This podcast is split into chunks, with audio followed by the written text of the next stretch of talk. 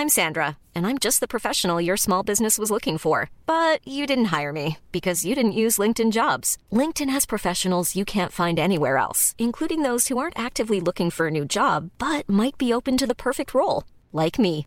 In a given month, over 70% of LinkedIn users don't visit other leading job sites. So if you're not looking on LinkedIn, you'll miss out on great candidates like Sandra. Start hiring professionals like a professional. Post your free job on linkedin.com/people today.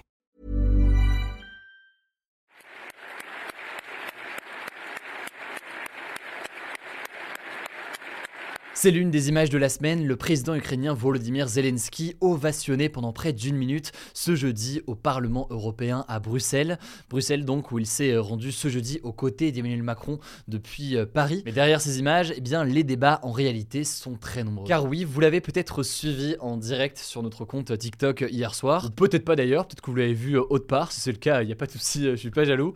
Volodymyr Zelensky était donc à Paris ce mercredi soir, il a été reçu à l'Elysée par Emmanuel Macron en compagnie du chancelier allemand euh, Olaf Scholz.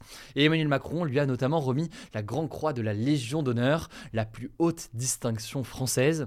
Avant ça, mercredi matin, eh bien, Zelensky était à Londres, où il a notamment rencontré le roi Charles III, ainsi que le Premier ministre britannique Rishi Sunak. Alors c'est la deuxième fois seulement depuis le début de la guerre que Volodymyr Zelensky se déplace en dehors de l'Ukraine, après euh, sa visite aux États-Unis en décembre dernier. Mais cette tournée en Europe du président ukrainien, elle pose donc beaucoup de questions qu'on va voir ensemble. Salut c'est Hugo, j'espère que vous allez bien et vous l'aurez compris, c'est donc le sujet à la une de ces actus du jour. Alors premier enjeu absolument majeur de cette visite, c'est la question du soutien militaire des pays européens à l'Ukraine. En fait, depuis l'invasion russe le 24 février 2022, les Européens ont décidé de nombreuses sanctions économiques contre la Russie. Ils ont aussi fourni beaucoup d'armes à l'Ukraine. La France, par exemple, a livré 18 canons César, qui sont des sortes de lanceurs d'obus montés sur camion, et elle en a promis 12 autres prochainement. De la même façon, récemment, l'Allemagne et plusieurs autres pays européens sont allés encore plus loin en annonçant la fourniture de chars de combat lourds. Des chars d'ailleurs qu'on appelle aujourd'hui plutôt des chars MBT, et ces véhicules offensifs étaient réclamés depuis plusieurs semaines par Volodymyr Zelensky, et c'est des chars qui devraient commencer à arriver véritablement en Ukraine à partir du mois d'avril. Aujourd'hui, si on en reparle aujourd'hui, et si Zelensky est en tournée européenne comme ça, vous l'imaginez, ce n'est pas pour rien, il veut encore plus d'armes et vite, il veut davantage de chars de combat, la France par exemple euh, n'en a pas livré, il veut aussi des avions euh, de combat, quelque chose que euh, pour l'instant aucun pays n'a livré, pas même les États-Unis. Selon lui, plus vite l'Ukraine obtiendra des chars et des avions, plus tôt la guerre se terminera en faveur donc de l'Ukraine. Alors on va voir hein, pourquoi tout cela fait débat, mais ça se fait dans un contexte où aujourd'hui l'armée ukrainienne ne parvient plus à gagner du terrain face à l'armée russe à l'est de l'Ukraine. Elle perd même d'ailleurs du terrain dans certains endroits. C'est donc une situation compliquée pour l'Ukraine qui est très dépendante aujourd'hui des armes et des livraisons qui sont engagées par les pays occidentaux. Mais alors, quelle est aujourd'hui la position des pays européens vis-à-vis de ces livraisons d'armes? Eh bien aujourd'hui, la France et l'Allemagne sont assez réticentes à des livraisons d'avions de combat, par crainte en fait des réactions venant de la Russie, et par crainte aussi, il faut le dire, d'un affaiblissement progressif de leur propre armée, à force de livrer comme ça eh bien, des armes à l'Ukraine. Ce mercredi d'ailleurs, lors de leur conférence de presse commune à l'Elysée, eh bien, Emmanuel Macron comme le chancelier allemand Olaf Scholz se sont montrés plutôt flous. Ils ont seulement promis de poursuivre leurs efforts pour aider militairement l'Ukraine, mais sans donner donc pour autant de chiffres exacts ou alors de nouvelles livraisons annoncées. Bref, premier enjeu donc la question des armes. L'Ukraine dépend énormément des pays occidentaux et les pays occidentaux livrent massivement quand même des armes depuis le début, mais commencent à avoir certains doutes ou certaines réticences sur leur capacité ou leur volonté de donner autant, d'où les discussions en ce moment. Ensuite, deuxième enjeu qu'il faut noter, et c'est surtout la raison de sa venue à Bruxelles, c'est celle de la possible adhésion de l'Ukraine à l'Union européenne. En fait, aujourd'hui, si on la fait courte, le président ukrainien souhaite que l'Ukraine rejoigne l'Union européenne le plus tôt possible. L'Ukraine a déposé officiellement une candidature d'adhésion en mai dernier, et désormais, en fait, la prochaine étape, ce serait des négociations. L'Ukraine veut que ces négociations soient accélérées, qu'elles commencent en fait dès 2026, ce qui serait déjà quelque chose de rapide par rapport au processus traditionnel, disons, sur tout cela. Sauf que là-dessus aussi, aujourd'hui, plusieurs pays européens, dont la France, sont assez prudents, car ils mesurent les risques d'escalade possibles vis-à-vis de la Russie. Il faut savoir que Vladimir Poutine considère l'Ukraine comme faisant partie historiquement de la sphère d'influence russe. Autrement dit donc, en cas d'adhésion rapide ou de processus accéléré de l'Ukraine au sein de l'Union européenne, eh bien ça pourrait entraîner potentiellement des tensions euh, davantage importantes entre l'Union européenne et la Russie. Ce qui est intéressant aussi à noter, c'est la posture utilisée par Volodymyr Zelensky qui tente d'impliquer donc au maximum les Européens et l'opinion publique européenne dans ce conflit. Devant le Parlement européen par exemple, il a notamment déclaré, je cite, Si l'Ukraine tombe, c'est votre mode de vie qui disparaît. Il estime ainsi que l'Ukraine défend d'une certaine manière l'Europe face à la Russie. Il a aussi déclaré ceci, si Poutine gagne cette guerre, il recommencera la même chose ailleurs. C'est là aussi ce qu'a déclaré Zelensky dans une interview cette fois-ci au journal Le Figaro.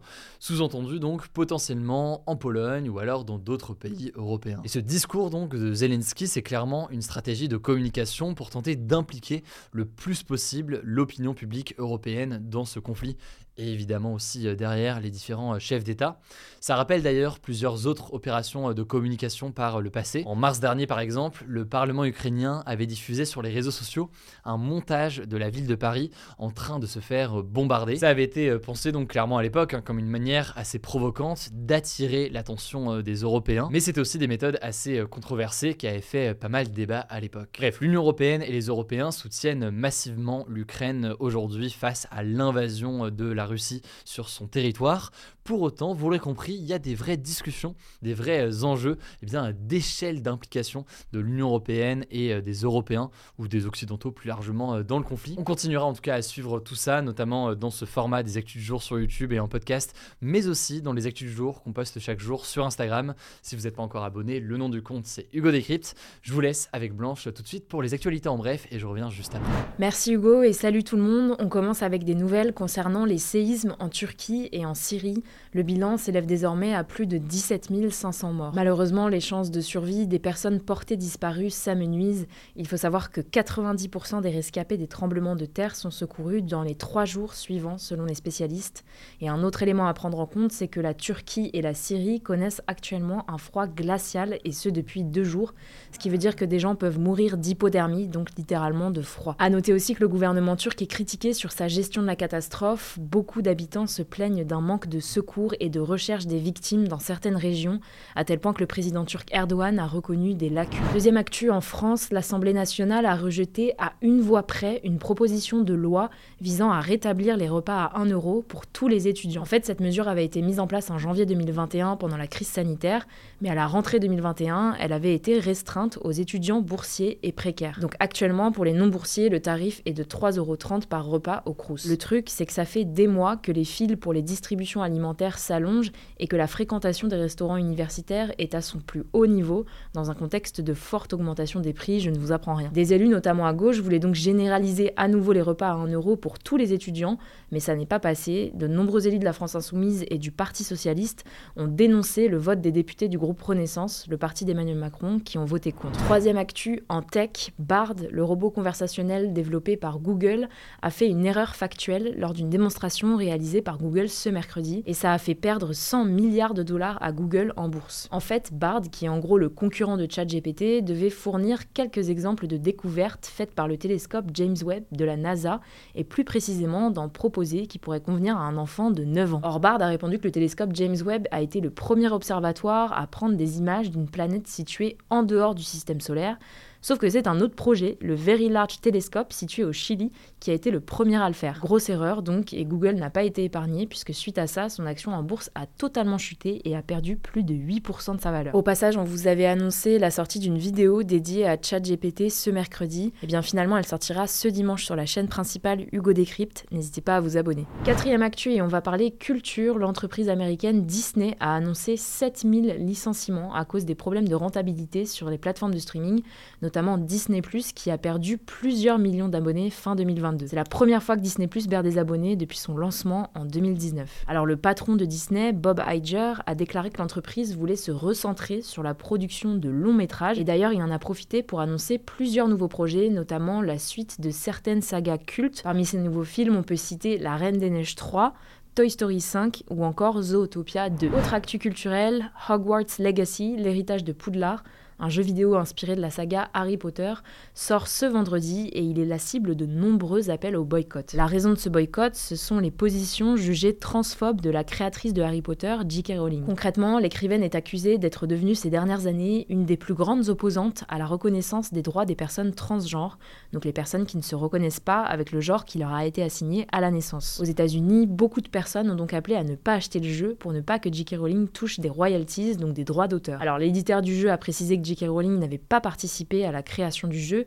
et a même créé le premier personnage transgenre de la saga Harry Potter, ce qui a été salué mais qui n'est pas suffisant selon certains, puisque J.K. Rowling va dans tous les cas toucher de l'argent. Bon après ça paraît difficile d'imaginer que le jeu ne sera pas parmi les meilleures ventes de l'année, sachant qu'il faisait partie des plus attendus de l'année 2023. Enfin, dernière actu, on va encore parler de Google qui a annoncé l'ajout de 33 nouvelles langues à son application de traduction, dont deux langues régionales françaises, à savoir le basque et le corse. On peut aussi citer dans ces nouveaux ajouts le yiddish, l'hawaïen, le kurde, le latin, le luxembourgeois, le zoulou ou encore le soudanais. L'objectif à terme de Google, c'est d'atteindre les 1000 langues traduites, à voir donc si l'entreprise ajoute de nouvelles langues dans les mois à venir, comme le breton par exemple. Je dis ça, je dis rien. Voilà, c'est la fin de ce résumé de l'actualité du jour. Évidemment, pensez à vous abonner pour ne pas rater le suivant, quelle que soit d'ailleurs l'application que vous utilisez euh, pour m'écouter. Rendez-vous aussi sur YouTube ou encore sur Instagram pour d'autres contenus d'actualité exclusifs. Vous le savez, le nom des comptes, c'est Hugo Décrypte. Écoutez, je crois que j'ai tout dit. Prenez soin de vous et on se dit à très vite.